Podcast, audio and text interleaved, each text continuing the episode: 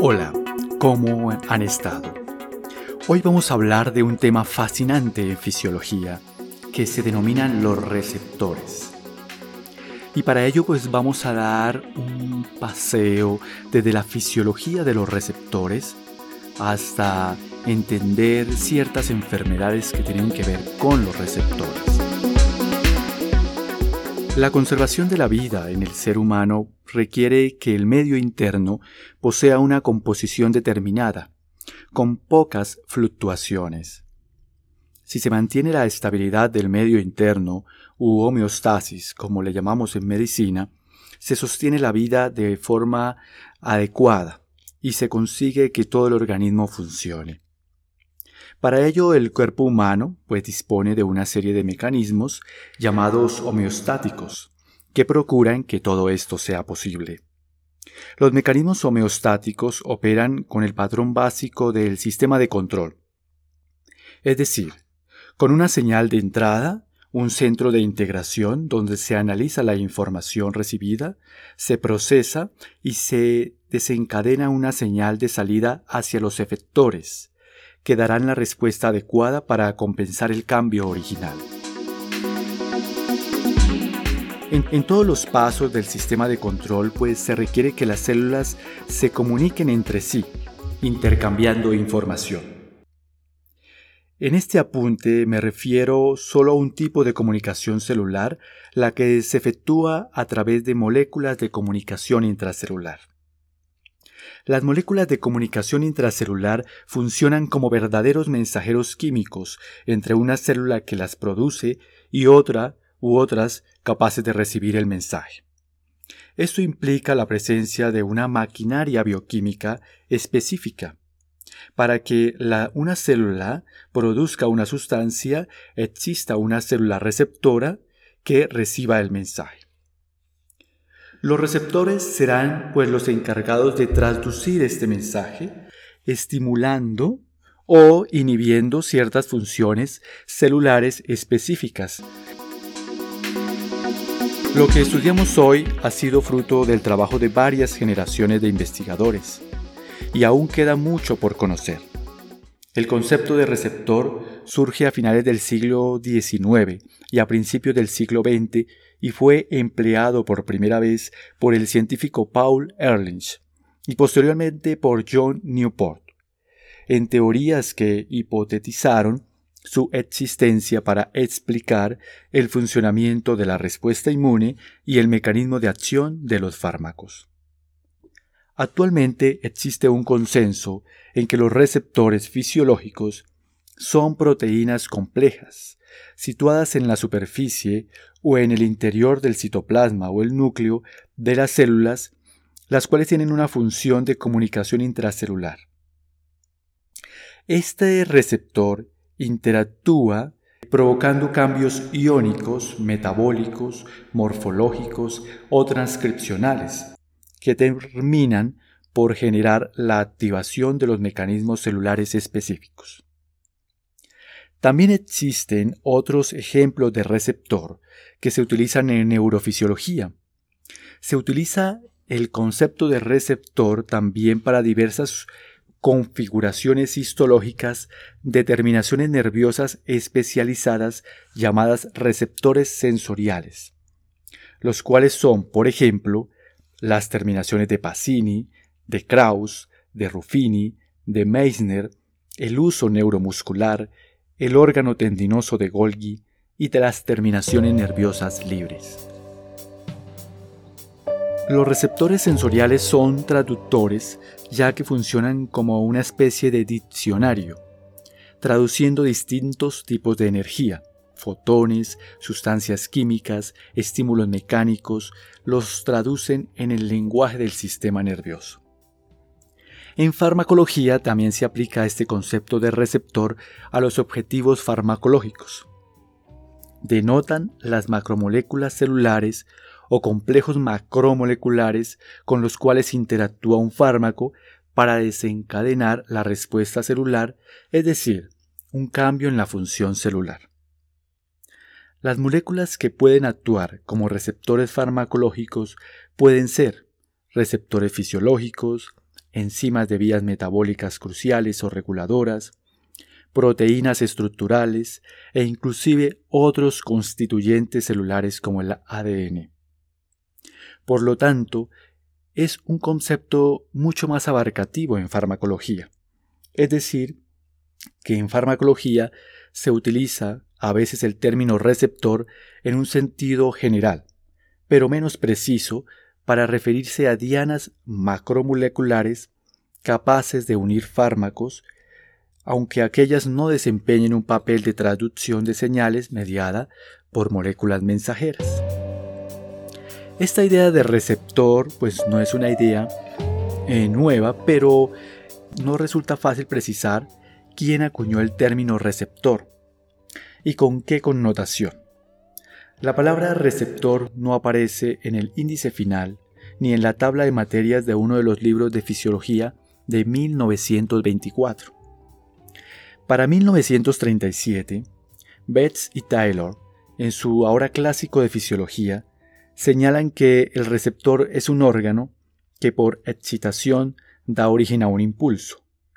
Limitaba la idea a receptor al sistema nervioso y lo identificaba estructuralmente como un órgano.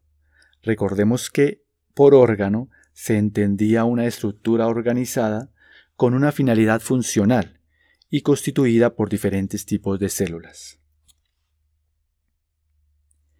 En 1961, el concepto receptor cambia. En el libro de 1965 de H. D. Parton se lee receptor, porción aferente terminal de una célula que ocasiona una despolarización en respuesta a tipos específicos de estímulos físicos. El receptor es un sistema transductor, esto es, transforma un tipo de energía en otra. En los primeros años de la década de los 80 se aisló y se purificó el receptor de la acetilcolina. Se trata de un complejo polipeptídico contenido en la membrana celular, el cual, en situación fisiológica y en presencia de acetilcolina, cambia la permeabilidad de la membrana a los iones y ocasiona una despolarización y una respuesta celular. Una definición actualizada de receptor se refiere a estructuras proteicas de reconocimiento específico, con capacidad de iniciar una respuesta celular. Los receptores constituyen la base molecular de la comunicación intracelular. Se encuentran en prácticamente todas las células, desde las bacterias hasta las neuronas, y son el sustrato molecular de fenómenos fisiológicos como la quimiotaxis, el reconocimiento celular, las respuestas inmunológicas, la acción hormonal, la distribución y movilización del colesterol en los tejidos de los mamíferos, la comunicación nerviosa, la respuesta inflamatoria, la percepción por los órganos de los sentidos, el registro de la concentración de gases en la sangre, la respuesta plaquetaria, el crecimiento y la reproducción celular, la contracción muscular voluntaria, la expresión de ciertos genes, la respuesta a las presiones sanguíneas y hasta la memoria. Hay una lista grandísima y exhaustiva. En cuanto a las características estructurales del receptor, se cambió de órgano a célula, de célula a porción de célula y finalmente a complejo polipeptídico, que es la unión de varios aminoácidos. Se mantiene la idea de que los receptores reconocen específicamente señales físicas o químicas y que hay respuestas particulares y específicas al ser ocupado el receptor. En cuanto a las características funcionales del receptor, encontramos en primera instancia la afinidad o apetencia. Pero para entender el concepto de afinidad o apetencia tenemos que entender el concepto de ligando.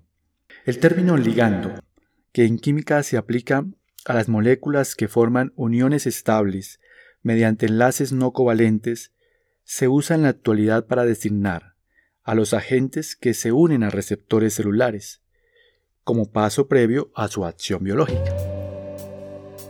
Entonces, la afinidad es la tendencia de ligandos y receptores a formar complejos. Estos complejos son los que luego desarrollan todo el cambio a nivel intracelular. En segundo lugar tenemos la especificidad o selectividad, y es la capacidad que tiene un receptor para permitir el acoplamiento con un tipo específico de molécula y no otro, aun cuando sean muy parecidas. Los receptores tienen especificidad con el ligando, especificidad molecular y especificidad en su distribución tisular. Cuando hablamos de especificidad con el ligando, solo un mediador o grupo de mediadores determinado es el que se une al receptor. Esto se debe a que en la estructura del mediador y en la del receptor hay sitios complementarios que permiten el reconocimiento mutuo, algo similar a la relación que hay entre un antígeno y un anticuerpo. En el líquido extracelular hay numerosísimas moléculas, muchas de ellas en concentraciones muy superiores a las de las moléculas de comunicación intercelular. Sin embargo, solo una de ellas, entre mil millones de otras, será la que se una al receptor. Y también tenemos la especificidad tisular. Esta se debe a la presencia del receptor específico para determinado ligando solo en determinado tipo de célula, de determinado tejido u órgano y no en otro. Por ejemplo, un mediador hormonal como la ACTH, la adrenocorticotrofina, que se distribuye de manera uniforme en el líquido extracelular que baña todos los tejidos del organismo y por lo tanto quedan expuestos a la misma concentración de esta hormona. La presencia de receptores solo en dichas células le confiere especificidad tisular al sistema de comunicación.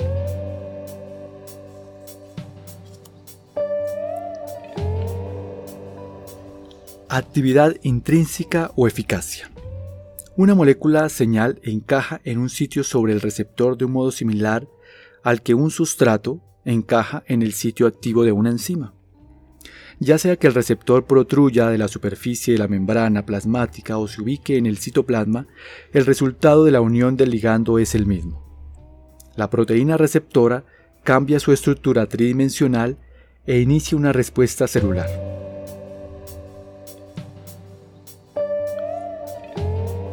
Para entender mejor el concepto de receptores y asociarlo con la clínica y con nuestro quehacer diario como médicos, vamos a ver los síndromes de resistencia hormonal por patología de receptores. Los trastornos que originan resistencia hormonal se identifican ahora con más frecuencia, esto debido al avance y al uso cada día más generalizado de las técnicas de diagnóstico molecular y a las determinaciones sanguíneas de las hormonas.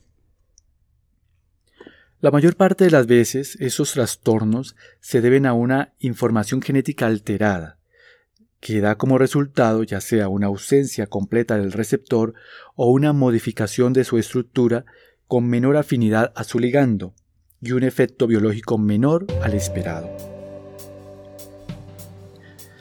La resistencia hormonal es entendida más fácilmente al considerar los mecanismos de, regulación por retroalimentación, Existe la clásica regulación de retroalimentación del sistema hipotálamo-hipófisis, donde el hipotálamo produce factores liberadores que estimulan la producción de en la hipófisis de células tróficas, por ejemplo la LH, FSH, TSH, GH, prolactina y ACTH. Estas hormonas hipofisiarias actúan en glándulas blanco que producen hormonas adicionales, por ejemplo, esteroides sexuales, tiroxina, cortisol, que regulan la producción y el crecimiento y el metabolismo. Los productos hormonales de dichas glándulas blanco actúan a través de un mecanismo de retroalimentación negativa en el eje hipotálamo-hipófisis. Es decir, que si estas hormonas se ven eh, aumentadas, existe una retroalimentación que hace que disminuyan los factores liberadores de hormonas para que se produzca menos hormona. Y y también al revés, si tenemos eh, ya muy poca hormona, se va a producir mayor factor liberador para que se nivelen las hormonas en la sangre. Como ejemplo específico vamos a ver la resistencia a la acción de la TSH. Esta se caracteriza por una sensibilidad alterada de las células de tiroides a la acción de la TSH.